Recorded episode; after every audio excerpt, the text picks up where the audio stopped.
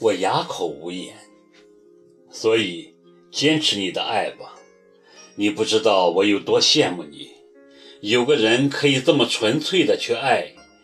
我不是不想去爱，而是没有遇到可以让我这么去爱的人。开始幻想你就是，但后来发现，你不可能会接受我，因为我只是青蛙。傻瓜，我握着他的手，也学着他的语气说：“青蛙之所以能变成王子。”并不仅仅是遇到了公主，而是他的心里有不灭的爱和希望。只要有着爱和希望，即使遇不到公主，青蛙也不会只是青蛙，至少不会变成癞蛤蟆。高鹏大笑，刮了下我的鼻头：“死丫头，你还真会现学现用。我会不会变成癞蛤蟆并不重要，重要的。”是你有没有把我当成癞蛤蟆？你别这么说，青蛙，我从来就没看清过你，从来没有。很高兴能跟你做朋友，如果可以，我愿意做你一辈子的朋友。我一定可以看到青蛙变成王子的时候。我笑着说。金鹰节的明星演唱会设在长沙世界之窗。我中午一吃完饭就去了湖南广电中心那边。世界之窗跟广电中心近在咫尺，我想趁着演唱会之前可以抓点独家新闻什么的。各路明星现在云集长沙，很难得的机会。可是人太多，戒备森严，我在人群中穿来穿去。晃悠了一个下午，也没瞄到有价值的新闻。天色越来越暗，看样子又是一场大雨即将来临。去年的金鹰节下雨，今年又逃不过此劫。有人开玩笑说，金鹰节不知道是冲了哪路雨神，前几天都还艳阳高照的，一到开幕。就稀里哗啦下起了雨，让金鹰节的组织者望雨兴叹。因为刚出院，又走了一个下午，我累得要命，只好在世界之窗的门口找了个空地坐下来休息。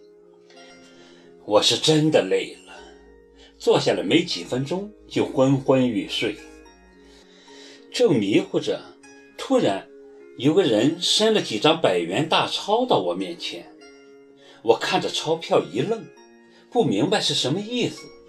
抬头一看，一个穿着咖啡色风衣、戴墨镜的男人站在我面前，衣领高高竖起，遮了半边脸。我两眼昏花，正寻思着此君是何人时，那家伙先发话了：“大冷天的，要逃也选个好天气。”说着，还拿着那几张钞票在我眼前晃了几下。我恍然大悟，他把我当叫花子了。我噌的一下就站起来，正要跟他理论，谁知起得太猛，顿时血往上涌，眼冒金星。我摇晃几下就要倒，那男人忙扶住我：“你当叫花子都没本钱，还当什么鬼记者？”耿墨池，你，你什么意思？我猛地推开他，怒目而视。我也想知道你是什么意思。大冷天的坐这儿，一脸的落魄相，我还以为你被你们电台炒了，正在这化缘呢。耿墨池摘下墨镜，用打量一个叫花子的眼神上下扫视我，训斥道：“真是丢脸。”我耿墨池的女人居然坐在这乱七八糟的人堆里，像个叫花子。你才叫花子呢！嫌我丢脸就离我远点儿。我没好气地说：“走了，你还站在这干什么？真要别人给你施舍吗？”耿墨池的脾气大得很，拽起我就往停车场拉。我甩开他要往回走。他就从背后捉住我，连拖带拉的揪到了他的宝马前，打开车门就把我塞进了车内。停车！我这个叫花子受不了这待遇！我嚎道。耿墨池发动车，掉头却笑了起来。他笑的样子还是那么迷人，露出一口整齐的白牙。风衣里穿的那件米色羊毛衫，好像还是我给他买的。他居然还有脸穿我给他买的衣服。听说你跟高鹏拜拜了？他得意地笑道：“关你什么事？跟他拜了，再少一个呗。”我故意说：“再少一个。”葛墨池止住笑，立即拉下了脸：“你试试看。”真的，看来你好像真的很爱我呢。